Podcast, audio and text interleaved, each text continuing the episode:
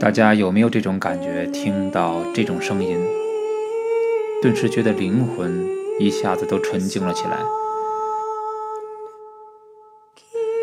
我们上一节是以音乐到底是什么样的艺术作为开始，谈到了时间对音乐的影响，而本节音乐将面临着另一个决定它发展的因素，这便是宗教。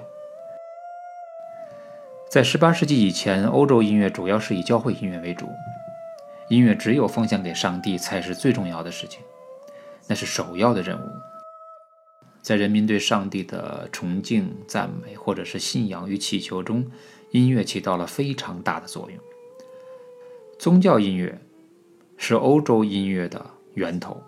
在西方音乐史中，我记得第一课就谈到了西方音乐起源是希腊宗教，其中教会音乐则是以圣咏为主。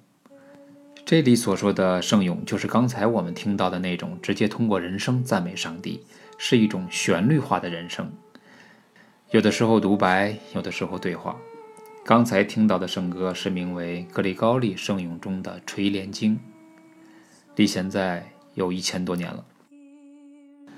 通常天主教的仪式歌曲都是用拉丁文书写的，但是这首却沿用了希腊文书写。值得注意的是。在唱咏中，那些花腔部分非常的优美，或者说简直是勾人心魄。这里面采取的是一个字母有很多的音去装饰它，我们注意听。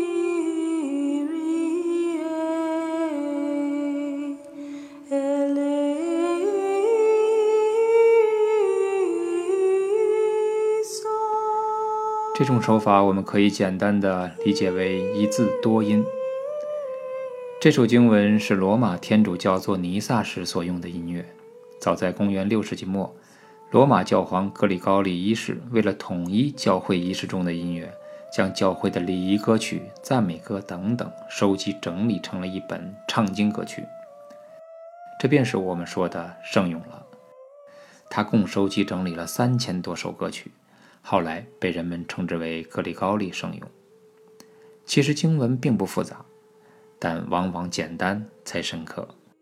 经文中出现了三次天主垂帘，三次基督垂帘，而后又三次天主垂帘。现在我们再来听一遍这首圣歌。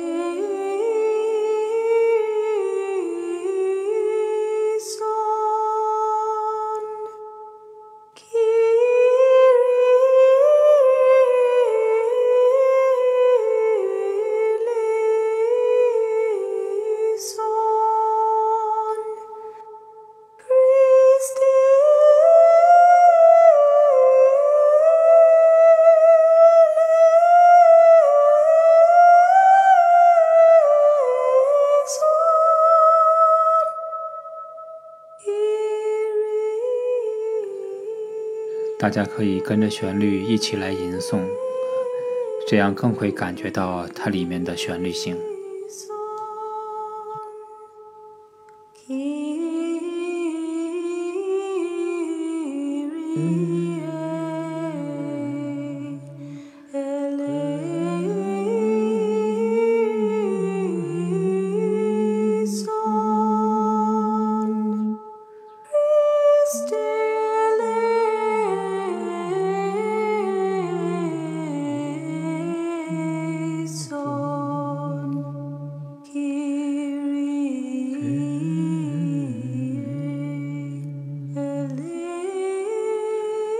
全曲纯净空灵。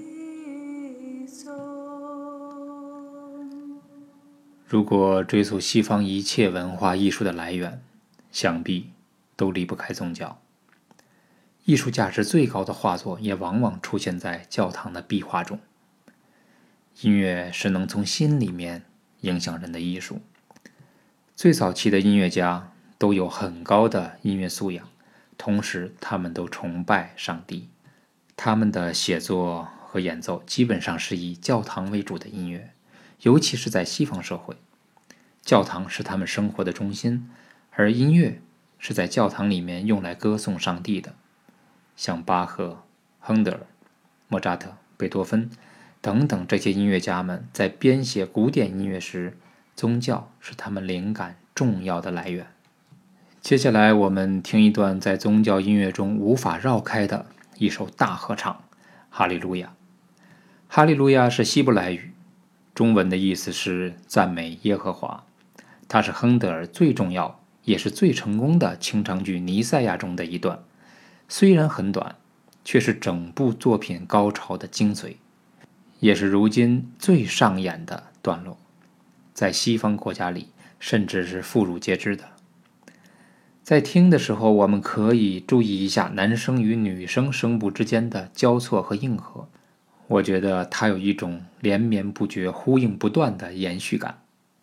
亨德尔在谱写《哈利路亚》大合唱时，想必一定是一气呵成的。他忘了自己，忘了所有纷扰的俗事，曲中只弥漫着对圣主的尊敬之意。其实这些超级经典的曲目，无需明白其中用了哪些的技术，只要倾听必有收获。现在我们感受一下音乐所营造出的气氛，并一同来体会其中的神圣。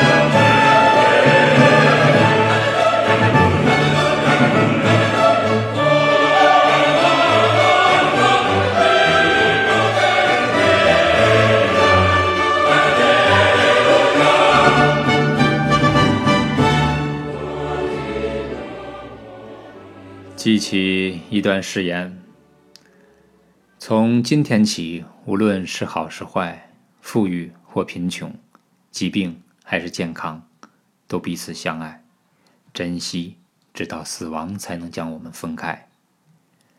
音乐好像是嫁给了信仰的妻子，他们融合在了一起。无论是我们听到的一个个简单的吟唱，还是磅礴的交响合唱。人类对美好事物的向往，如乘着歌声的翅膀飞入了人心。纵观音乐的发展，它从实用走向审美，从宗教走向世俗。在近一百年里，也有许多具有宗教情怀的经典。在节目的结尾处，我们再来介绍一首被用在了无数的电影、视频、游戏等等地方的乐曲——布兰诗歌序曲。单听名字，或许大家没有什么印象。布兰是德国慕尼黑的一所修道院，其中保存着大量的中世纪诗歌。作家奥尔夫，奥尔夫就是那个近十年来在我国渐渐兴起的奥尔夫儿童音乐启蒙课的那个奥尔夫，他是一个教育家。他在一九三五年的时候，因为读到了这部诗集，非常的冲动，便创作了这部布兰诗歌。我们将要听到的是序曲部分，也是流传最广的一首。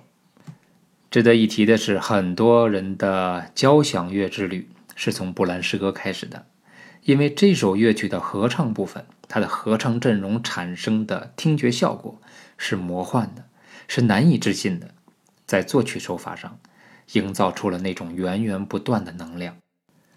布兰诗歌时至今日仍然是最富感染力的经典合唱。我们将要听到的不仅仅是音乐，更像是借助吟唱与谛听而建立起来的一座庙宇。还是那句话，只要倾听，必有收获。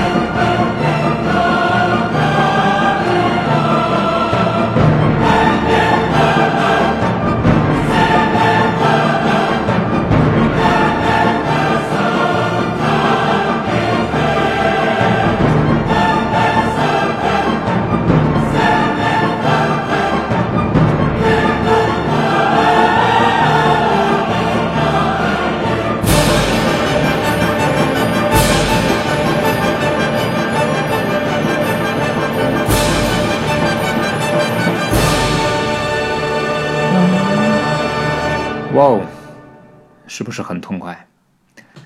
我们今天一鼓作气听了三首无法用语言来形容的作品。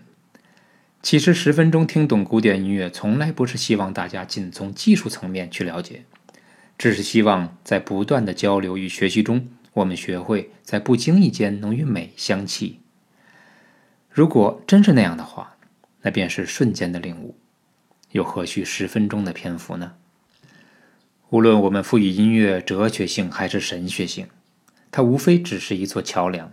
经由它，我们会与世界、与人、与自己建立联系，而这一切只是为了能够真实的、美好的去生活。这里是十分钟听懂古典音乐，我是嘉天，欢迎订阅与分享，我们下期再见。